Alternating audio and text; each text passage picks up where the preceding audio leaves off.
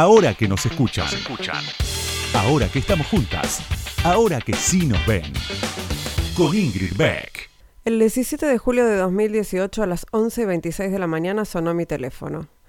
Nunca sé muy bien a qué aplicación corresponde cada timbre, así que comencé a recorrer mis mails, mi Facebook, mi Twitter, los juegos de palabras con los que me entretengo con mis amigos. Finalmente abrí un mensaje de texto. Hola, señor Fabro. Fui estudiante de teatro suya en primer año de la secundaria en 1988-89. No sé si se acordará de mí. Al leer esas palabras mi corazón dio un pequeño salto. Unas silenciosas lágrimas mojaron mis mejillas. Yasmine, no solo te recuerdo, sino que he pensado en ti muchas, pero muchas veces en estos últimos 30 años. Una vez más surgió en mi mente con intensa claridad el recuerdo de una valiente niña de 13 años de edad sentada frente a mí en mi oficina, describiéndome los horrores perpetrados sobre su persona. Actos que desafiaban mi capacidad para creer que un ser humano pudiera ser tan cruel con otro, máxime tratándose de alguien tan desamparado e inofensivo. Ella prometió estar dispuesta a llevar su historia ante las autoridades que fueran a rescatarla de su tétrica vida familiar. Efectivamente dimos curso al organismo competente y nunca más volví a verla. Supuse que había sido trasladada de inmediato a un hogar seguro y que todo habría terminado encaminándose. A finales de aquel año me transfirieron a otra escuela y siempre me quedó la duda de cómo se habría desenvuelto el futuro para Yasmine. Solo quería darle las gracias, las cosas no salieron bien. Todo el maltrato que recibí de mi familia fue calificado por el juez como libertad cultural.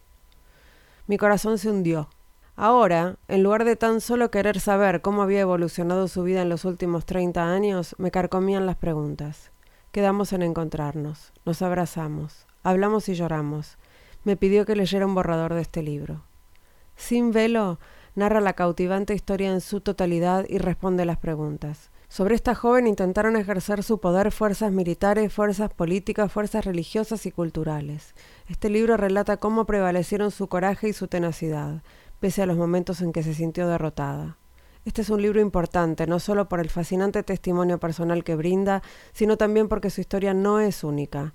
Jazz es una voz que debe ser escuchada por cualquier persona que se sienta oprimida por poderes que entorpezcan sus posibilidades de vivir una vida libre es el prefacio escrito por Rick Fabro del libro Sin velo, cómo el progresismo legitima el Islam radical, escrito por Yasmine Mohamed, editado por Libros del Sorsal. Ahora que nos escuchan, una marea verde de sonido. Con Ingrid Beck.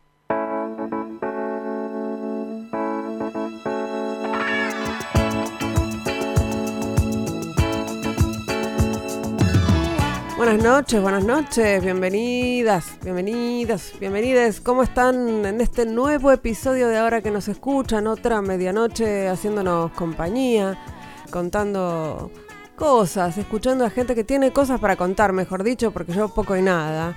Tengo hoy alegría de contarles que viene para charlar aquí en Ahora que nos escuchan eh, Mariela Belsky, que es defensora de derechos humanos, esencialmente es directora ejecutiva de Amnistía Internacional Argentina, y hay tanto, pero tanto de qué hablar en, en estos días, en estas épocas sobre lo que está pasando aquí y en el mundo que nada, ya, no voy a perder más tiempo haciendo este prólogo y vamos a entrar de lleno en la entrevista. No se vayan.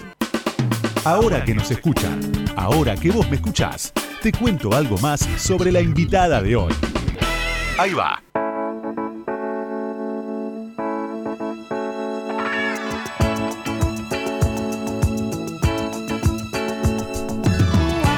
Mariela Abelsky tiene 51 años, es abogada graduada en la Facultad de Derecho de la Universidad de Buenos Aires, con especialización en Derecho Administrativo y tiene una maestría en Derechos Humanos en la Universidad de Essex, en el Reino Unido.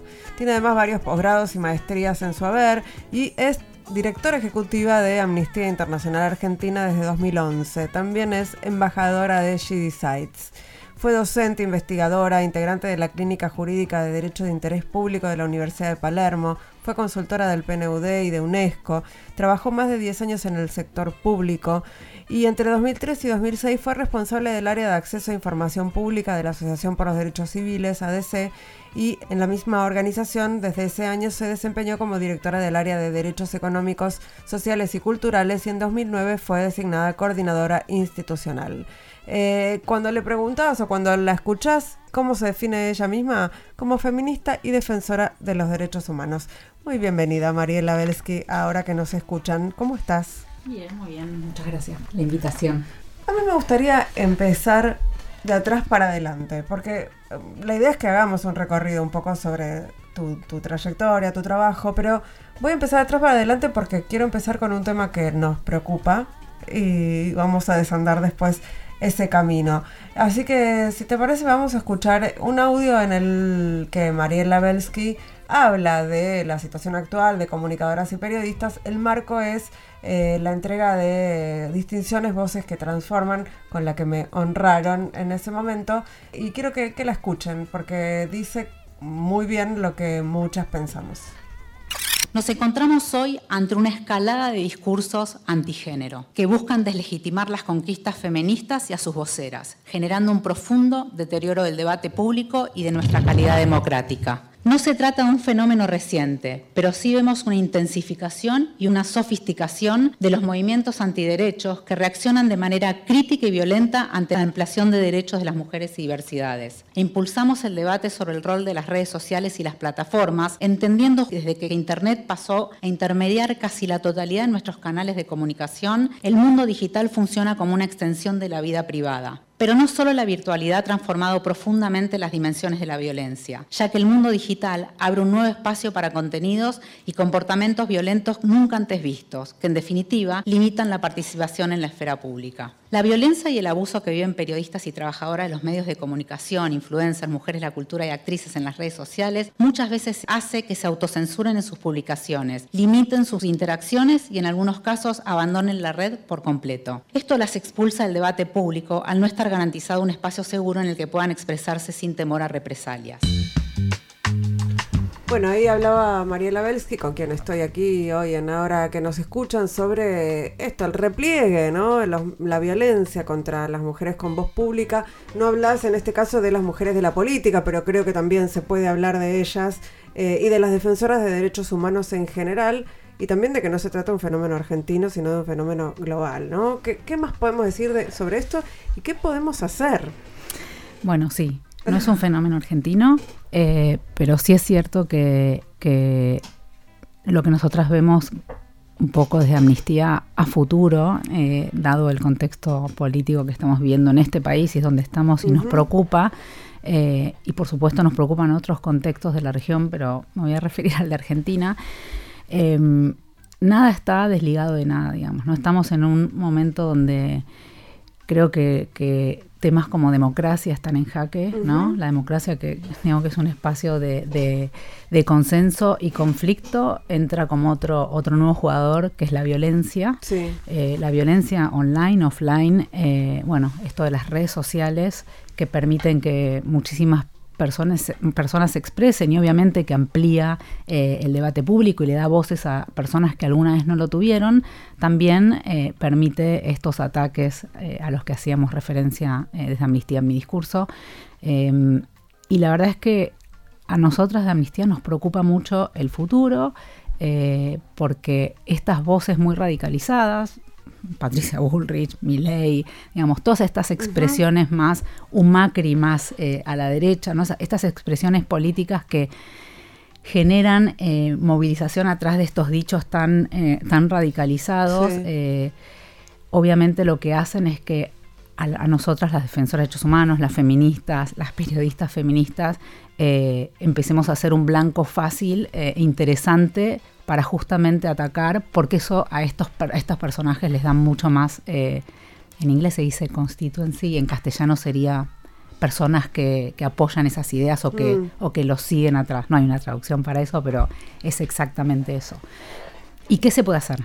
Sí, pensaba en, que también eh, hay algo de, digamos, de esos ataques que tienen que ver con la resistencia a los cambios que proponen o que proponemos, ¿no? no es que no es casual, porque sí, les da consistencia, sería, o les da, eh, amplían sus bases o, hacen que mucha gente eh, confirme lo que ya piensa de alguna manera. Eh, pero, pero hay una razón por la cual además somos atacadas por feministas, por defensoras de derechos humanos. Y con esto quiero aclarar, seguramente ya lo vamos a decir, también hay varones que son atacados, pero hay particular eh, saña y hay características que hacen que pensemos que hay cuestiones de género involucradas en estos ataques. Sí, eh, totalmente. Hay varones también atacados, eh, varones de estos medios, de, este medio, de hecho. particularmente, digamos, en general son personas que se mantienen como en, una línea más, digamos, menos fanatizada con, extremos políticos, ¿no? Que tienen posiciones más de centro, por decirlo de algún modo, eh, o, de izquierda, o, de centro izquierda, no tanto, o centro derecha, digamos, en el centro. Y lo que está pasando en Argentina es que los centros se desdibujaron, ¿no? Como están más desdibujados. Em, y es cierto que hay como, como en Argentina hubo un, gran reconocimiento de derechos en estos últimos años, ¿no? Ley de matrimonio igualitario, ley de identidad de género, eh, despenalización, eh, legalización del aborto por Norman 3, pero son muchísimas más. Podría agregar otras leyes vinculadas a temas de, derechos, de ampliación de derechos. Y en general, eh, todo, todo lo que hemos ganado en términos de agenda de género en la calle y en un trabajo muy que, hicimos, vos lo hiciste, lo hice yo, digamos, como muy consistente y que nos llevó muchísimos años y mucho tiempo, eh, hoy, hoy aparece como mucha gente reaccionando a, todo ese, a, esa ampliación y a esa ganancia de derechos, ¿no?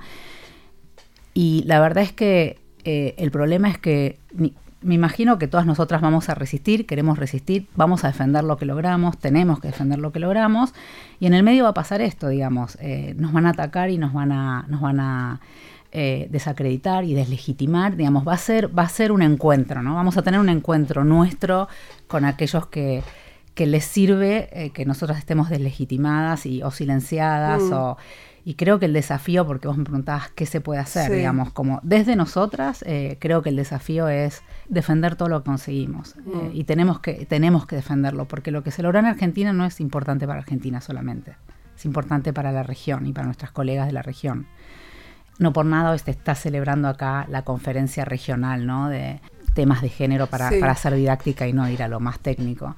Eh, y tenemos a toda la región acá hoy en día y esta semana eh, discutiendo temas de agenda de cuidado y de salud reproductiva y justicia reproductiva y justicia eh, y acceso a la justicia a las mujeres Sí, han venido a la Argentina de toda la región, todas mujeres de toda la región, funcionarias eh, y también eh, representantes de la, de la sociedad civil, digamos, está llena esta ciudad convocada desde la Argentina.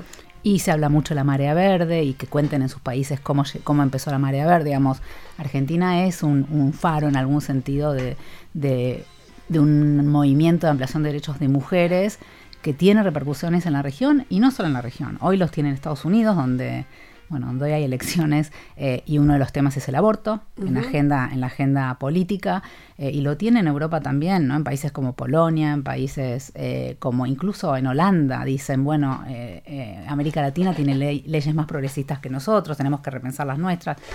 Entonces, nosotros no tenemos, no tenemos como un, un futuro fácil porque tenemos todos estos embates, pero siempre lo hicimos bien, defendimos bien, salimos a la calle, digamos, eh, y, creo que nos toca un poco eso desde la sociedad civil. Y después el Estado tiene otras cosas para hacer. Estamos con Mariela Belsky, directora ejecutiva de Amnistía Internacional Argentina, acá en Radio Con Voz.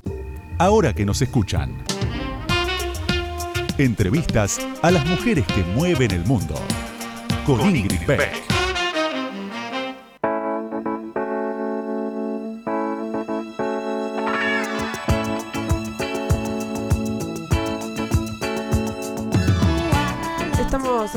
Bloque de ahora que nos escuchan, charlando con Mariela Belsky, que es directora ejecutiva de Amnistía Internacional Argentina y embajadora de She Decides, que después te voy a preguntar bien qué es She Decides.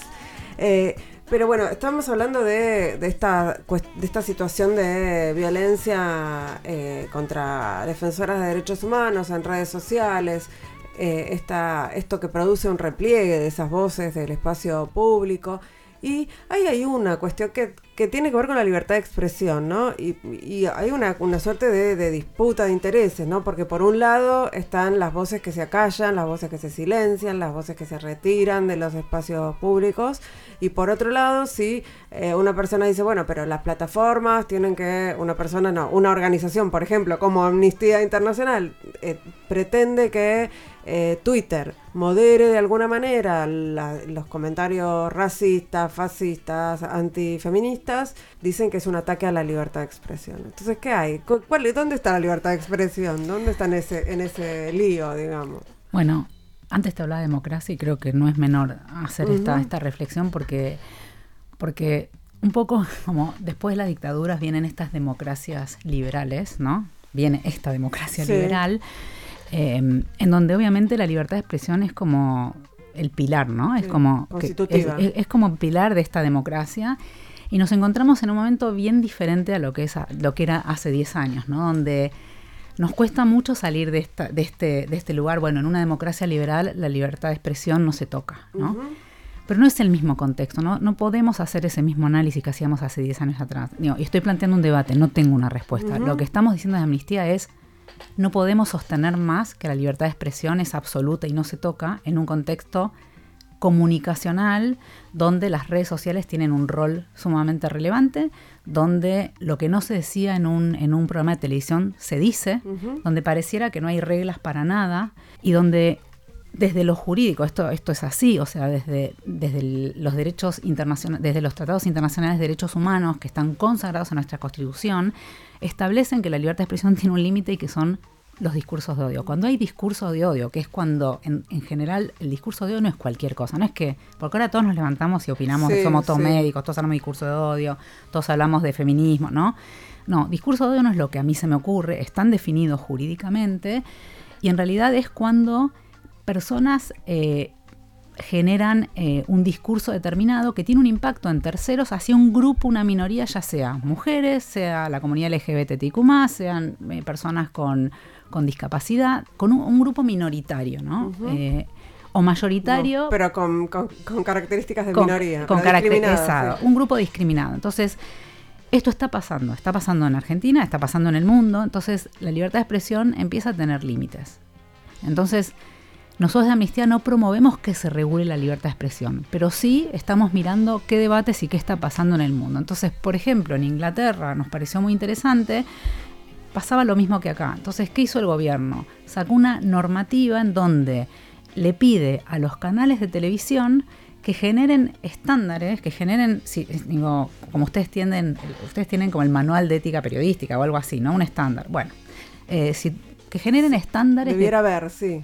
Bueno, También, pero fue discutido porque, bueno, la profesión, la libertad de expresión, etcétera. Pero que se generen estándares de cuidado hacia la diversidad, de respeto hacia determinados grupos, no discriminatorios, que no, que no fomenten discurso de odio, que haya estándares dentro de un canal de televisión. y, el, y, el, y el gobierno inglés les quite impuestos, por ejemplo abrimos otra bolsa, los impuestos, no importa, estoy dando un ejemplo de un país que, hay está políticas públicas posibles para regular de alguna manera eh, que no ocurran exacto. eh, y no, sean ataques a la democracia exacto. Y no estás regulando no estás limitando la libertad de expresión. Lo que estás haciendo es generando estándares sanos dentro de tu empresa y dar capacitaciones dentro de las empresas digamos. Ese tipo de cosas bueno el gobierno te premia quitándote cierto impuesto eso pasa en Inglaterra, pero este debate, que esto que estamos charlando acá, las respuestas nosotros no las tenemos y es, digamos, un debate muy actual. Porque aparte eh, hay, como un enfrentamiento de los que pensamos como amnistía, que sí, que en este contexto va a haber que generar eh, reglas. Incluso desde Amnistía trabajamos mucho, como vos lo dijiste, con las redes sociales y conversando con, con eh, las personas, las personas importantes en esas, en esas, eh, en esos grupos empresarios para que moderen las conversaciones o regulen internamente. Bueno, con Elon Musk se nos va a complicar. Sí, se nos va a complicar a todos. A todos, sí, se va a complicar, pero la realidad es que nosotros tenemos esta posición y todavía hay muchos y muchas de aquellos que trabajan en la agenda de libertad de expresión que siguen pensando que estas ideas que nosotros proponemos eh, y que muchas personas proponen no, eh, no son aceptables, ¿no? Entonces es un debate que está y que lo tenemos que dar y lo vamos a tener que dar, digamos. No va a haber mucha opción, nos va a comer igual, nos va a pasar. Va a pasar que, cada vez va a haber más violencia. Eh, va a pasar el año que viene cuando sean las elecciones que las redes sociales, si no hacemos algo, eh, van a ser un, un antro de violencia absoluta, política. Entonces hay algo que hay que pensar y que hay que hacer. Bueno, estamos en un país donde quisieron matar a la vicepresidenta, ¿no? Eh, y, no- y, y, y- y el mundo siguió caminando, ¿no? Como si nada hubiese Como pasado. si nada hubiese pasado. Eso es, es rarísimo. Es rarísimo. Eh, Es rarísimo. Pero también habla de, sí, de nuestras instituciones y demás, ¿no? Eh, dentro de la agenda de amnistía, eh, el, el- esto, esto que estamos eh, hablando es un tema prioritario. Es el más prioritario. Es el tema prioritario. ¿Y, Estamos, qué, y qué título tiene? ¿Cuidado de la democracia? ¿Cómo, cómo se pone? No, nosotras lo, lo trabajamos como discurso de odio. Ese, es el, ese, ese va a ser el eje. Eh, no, es, no lo trabajamos solo en Argentina, se trabaja a nivel internacional. Eh, no sé si vos te acordás que venimos hace varios años haciendo, eh, bueno, sí, vos te Sí. acordás porque fuiste parte, hicimos Toxic Twitter, Corazones Verdes, como empezamos a percibir esto hace varios años, obviamente más, más eh, como el target era más las empresas de redes sociales y la, la moderación de contenido, pero bueno, de- después de la pandemia casi, o cuando a, a fines de la pandemia empieza todo esto mucho más en el, en, en el, en el offline, ¿no? Como esto, ¿no? Un canal, un canal de televisión en un horario prime time tiene una periodista que está escrachando eh, colegas tuyas o escrachando, escra- escrachando periodistas feministas, de editoras de género eh, y diciendo cosas que no son de, de- Sí, sí, de información falsa Información para- fake news, información falsa para desprestigiarlas, para sacarlas sí, del debate para- público, para- para, leccionarlas eh, y es grave. Y, y nosotras de Amnistía hemos ido a hablar esos, a- hemos ido a hablar con relaciones institucionales de, de algunos canales de televisión para compartir esta preocupación. ¿Y hay algún tipo de respuesta o alguna capacidad de escucha? Sí, hay, hay capacidad de escucha. eh, escuchan, sí, Mm. Escuchan. Claro. Eh, y pensaba además si, porque en este momento, bueno, estamos hablando del, vos dijiste pasan al offline y hablaste de la televisión, pero algún, una de las características que tiene también este tipo de violencia que sufrimos en general las mujeres eh, o las personas de la comunidad LGTB es que sabemos que eso puede pasar de verdad, ¿no? En la calle. Eh, que, mm, que el pañuelo verde puede ser hoy un, un dato de, como, pu- puede ser algo a- que te, que te lleve a que te amenacen, a que te pase algo eh, en, la, en la realidad, ¿no? Es como eh, pasar de, la- de lo virtual a lo real y ahí hay algo también sobre lo que tienen que tomar cartas, eh, no solamente las empresas, que hoy, bueno, nos informamos a través de, de empresas en general, pero sí los estados o los organismos internacionales, ¿no? Sí, totalmente. De hecho, nosotros tenemos denuncias de colegas tuyas que, que, que sufrieron violencia online y offline. Eh, y, y para el sistema de justicia es un tema difícil y novedoso. Es como, es como hasta difícil de administrar porque es algo, es algo nuevo para, para a todo- digamos, en, to- en todos los ámbitos. Eh, y es cierto que desde, digamos, desde nuestro lugar, nosotros lo que tratamos de mirar es pensar qué le, qué le podemos, qué podemos hablar con, conversar con el Estado para ofrecer tanto a los legisladores para que regulen o reglamenten o al Poder Ejecutivo para ver qué pueden hacer eh, desde el Estado para, para morigerar esta situación. El otro día, no sé si, si lo viste, eh, el tema del consentimiento en Gran Hermano. ¿no? Sí, lo vi, que sacaron ustedes una... una bueno, espera, no, no nos metamos en eso, porque tenemos un audio para escuchar al respecto, ¿no? El, ¿Lo tenés ahí, Lucas?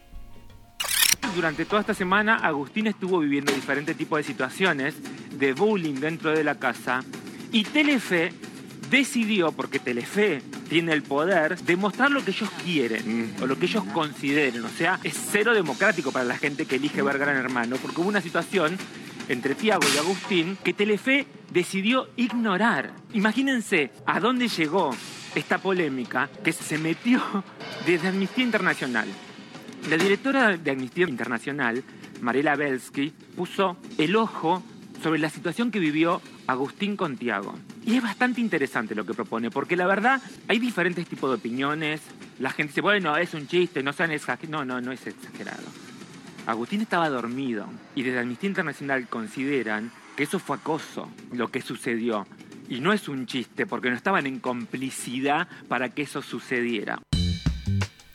Era Flor de la B, ¿no? Eh, eh, en, en American Intrusos, el programa que conduce, eh, hablando de justamente esto, de que cómo ustedes pusieron eh, eh, en agenda el tema de que esto había sido una situación de acoso, que entre dos varones además puede haber acoso y que era, faltaba consentimiento, ¿no? Todo esto. Bueno, nosotros veníamos, venimos trabajando hace, hace mucho también una campaña sobre consentimiento más a nivel internacional. Em, y cuando vimos esa situación en, Gran Hermano y que Gran Hermano no había hecho nada, nos llamó la atención, lo primero que hicimos fue buscar el reglamento. Dijimos, tiene que haber un reglamento de convivencia, de reglas, ¿no?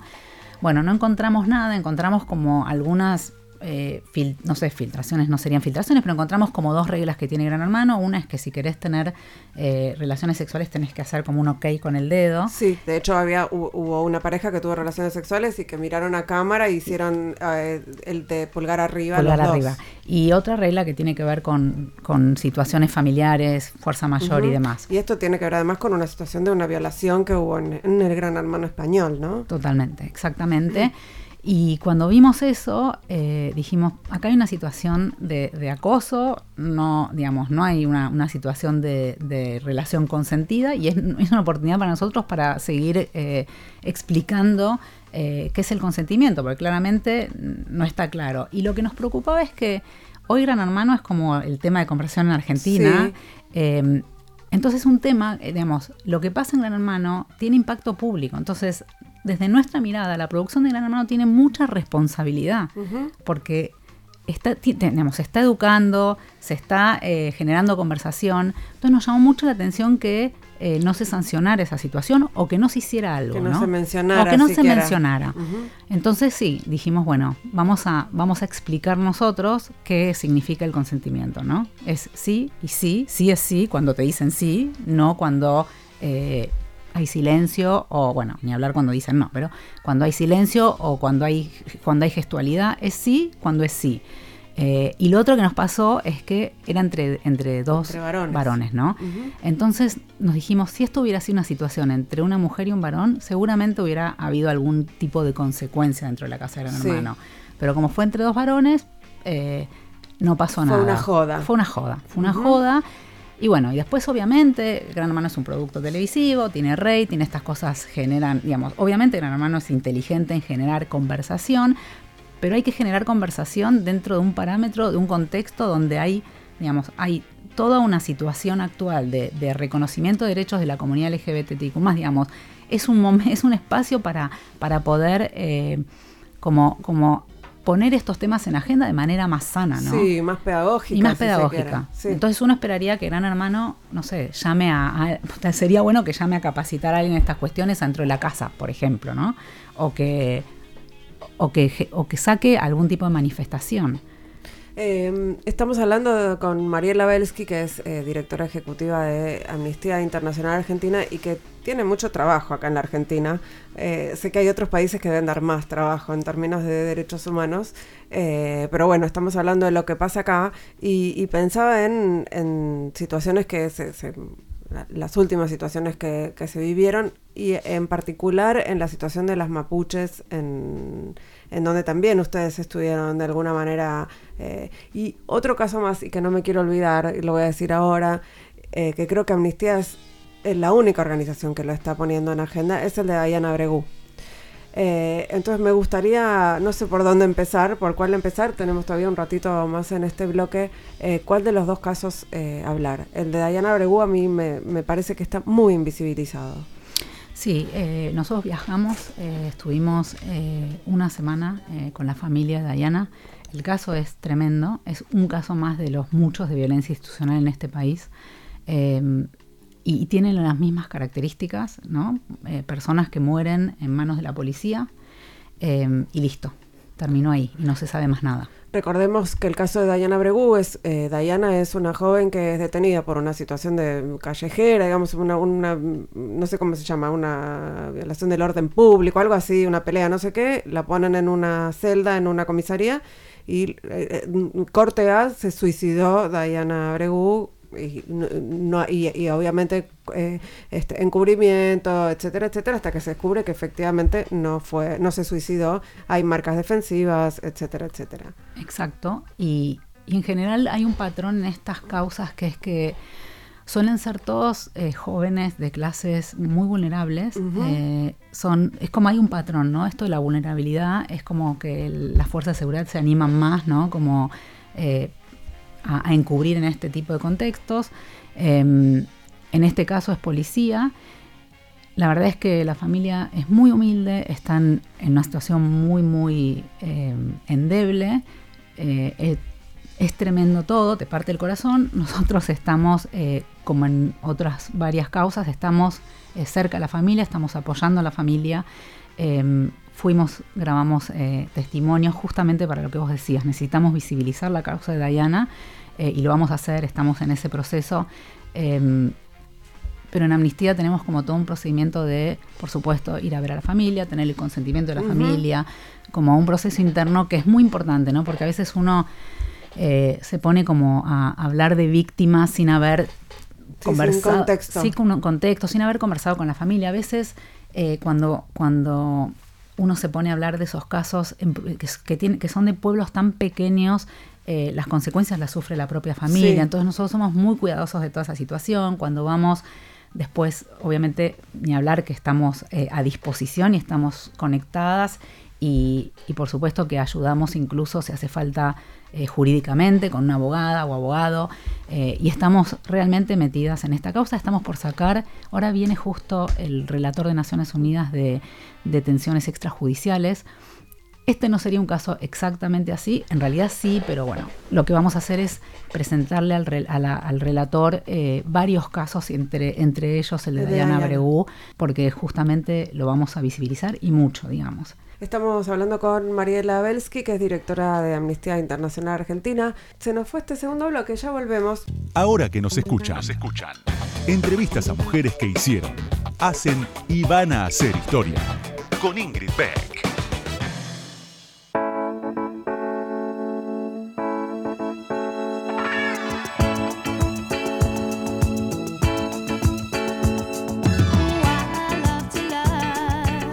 Tercer bloque de Ahora que nos escuchan, estamos charlando con Mariela Belsky, que es eh, directora ejecutiva de Amnistía Internacional Argentina. Bueno, hay versiones, ¿no? De cómo se financia Amnistía, que la plata la pone Soros, que la plata la pone la Planet Parenthood, eh, que la plata la pone... Y acá en, este audio Mariela cuenta un poco de qué se trata Amnistía y ahora lo vamos a ampliar acá en vivo. Vamos a escuchar el audio del 1 es un movimiento de personas. ¿Qué quiere decir esto? Una ONG en general se financia con dinero de fundaciones, de gobierno. Nosotros nos financiamos con aportes de la gente. Amnistía es una organización internacional, tiene sede en Londres, tenemos secciones como la sección argentina en más de 70 países y es cierto que el norte global financia al sur, pero Amnistía Argentina es la sección que más socios tiene, tenemos 19.000 socios, quiere decir cuando yo hablo no hablo en mi nombre de Amnistía y mi staff, hablo en de Amnistía, mi staff y mis 19.000 personas que apoyan el trabajo que hacemos porque coinciden con lo que hacemos. Bueno, sí que no tienen un financiamiento de grandes magnates del... no. No, no, no, tenemos... Eh, sí tenemos eh, apoyo de un donante que antes de que, digamos, que tenemos lo que llama, en castellano sería donantes mayores, major donors, que son, sí, son filántropos que, que, pueden apoyar un proyecto determinado, pero en general pasan por un screening eh, adentro de Amnistía muy, muy, muy, como muy detallado, tiene que ser una persona que no tenga, digamos, que no, que no esté, para que te es una idea, que no no esté violando el derecho al ambiente, que no haya participado, que no haya tenido empresas que tuvieron que ver algo con el nazismo, que no esté, eh, que no tenga, inversiones, un currículum libre de violencia, libre de, todo. O sea, entonces la realidad es que cuando haces todo ese screening te quedan dos o uno. Bueno, nosotros no tenemos ahora, hemos tenido apoyo de algún filántropo importante así eh, durante el debate del aborto. Em, para, la, para la agenda de salud sexual y reproductiva y mucho de educación sexual integral.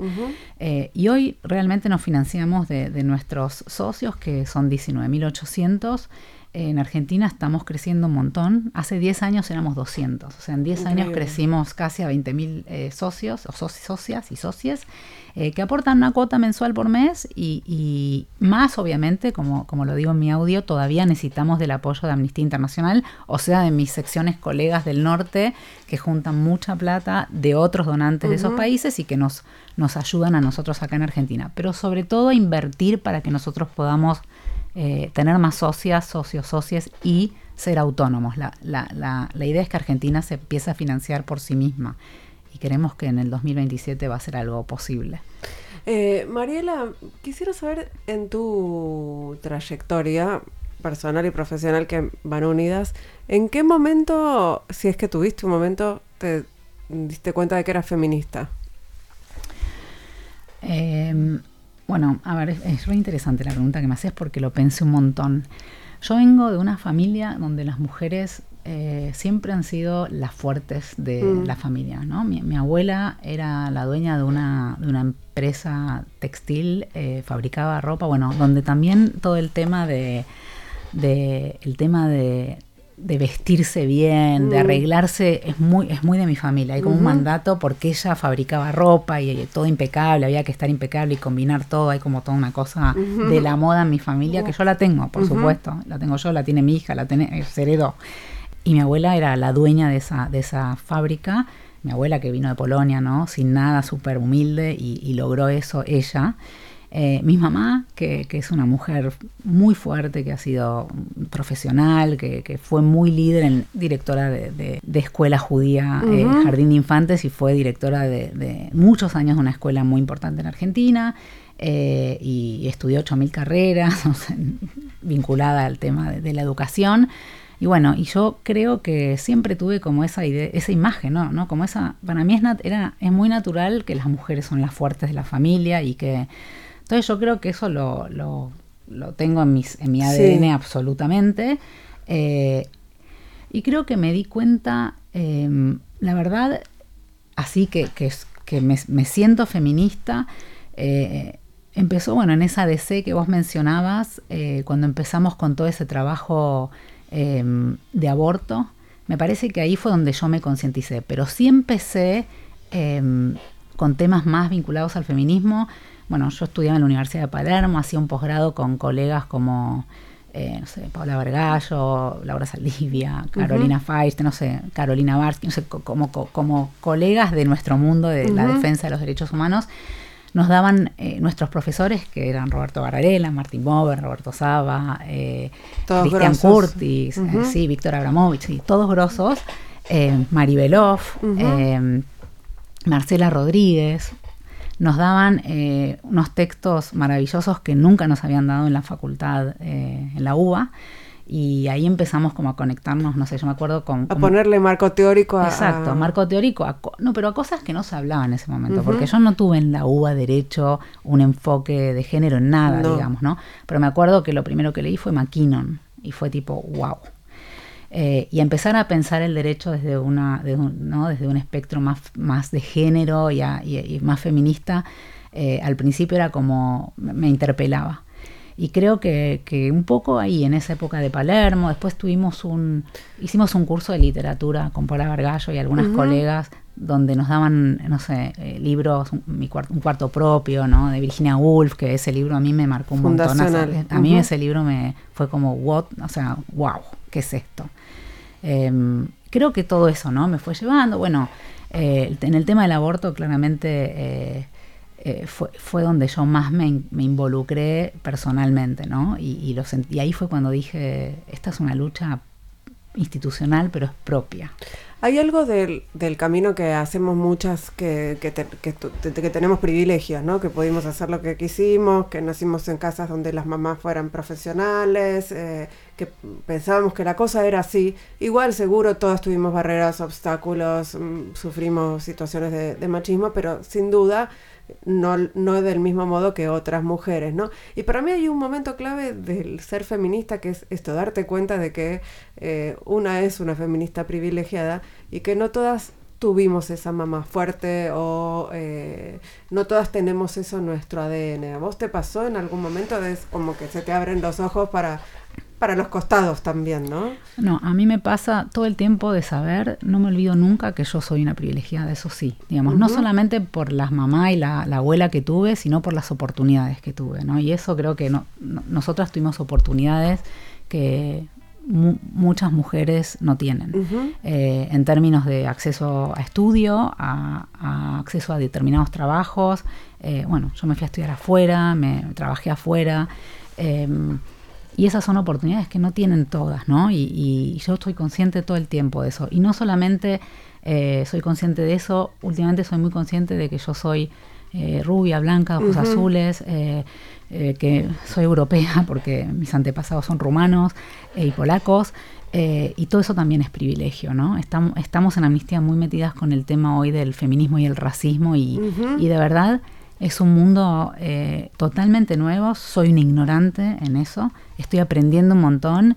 Eh, creo que en Argentina nos falta, nos falta meternos en el tema del racismo, es una agenda pendiente. Eh, hay un mito de que acá en la Argentina no hay racismo, ¿no? Sí. Entonces creo que es eso lo que hay que deconstruir además. Tremendo. Sí, sí, como que en Argentina no hay lo que llaman African Americans o personas de color, entonces nosotros no somos racistas y cuando te pones a trabajar eh, y a explorar, te, te, agarras la cabeza. Eh, y, es bien interesante. Em, Mariela, eh, ¿y qué, aparte del, del, tema principal que mencionaste, que mencionamos al principio, que, que, que, vienen trabajando, ¿qué, cuál, ¿cuál sería otro de los grandes ejes de, de Amnistía de trabajo para los próximos años? Porque sé que trabaja, que lo piensan con anticipación. Bueno, eh, yo voy a aprovechar este espacio que vos me diste para decir que, y voy a interpelar, para decir que tenemos que, las feministas tenemos que defender lo que hemos conseguido, nos toca mm. en el futuro, eh, tenemos que entender que hay un contexto que no es fácil y que tenemos que defender lo que conseguimos.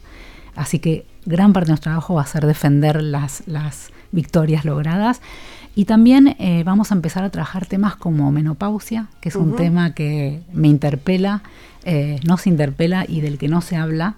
Es como, ¿no? Cuando uno llega a la, menopausia empieza a buscar información porque no la tenemos.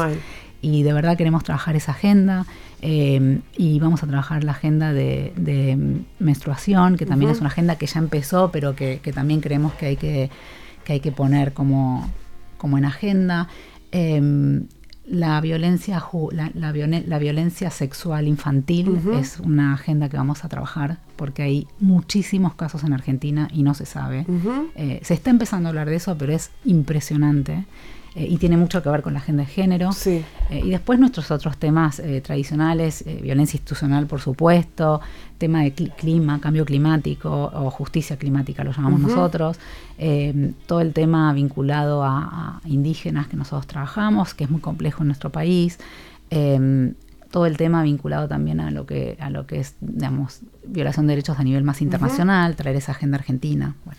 Pensaba en lo que dijiste al principio respecto de eh, esta interpelación, ¿no? A defender lo conseguido. Eh, ayer estaba reunida con unas personas que, no viven acá y, me preguntaban, pero eh, ¿a vos te parece que se puede retroceder? ¿A vos te parece que, la ley, me pregunté en particular por, la, por el aborto legal? Y yo dije, y sí, la verdad, sí. Eh, a jugar por lo que viene y por lo que hay en el mundo, sí. Entonces, eh, sí, coincido 100%. Hay que seguir trabajando, aunque estemos un poco cansadas, ¿no? Nos, dormimos una siesta y, seguimos. Mariela Belsky, muchísimas gracias por este rato en hora que nos escuchan. Fue un placer. Un placer para mí. Nos vamos escuchando Same to You por Melody Gardot hicimos este programa. En la producción Mariana Boca, en la operación técnica Lucas Rodríguez Perea, en las redes Melanie Berardi y en la musicalización Sergio Cirigliano. Nos reencontramos el próximo miércoles, aquí mismo, una hora antes, claro. Esto es Radio con Vos. Chao.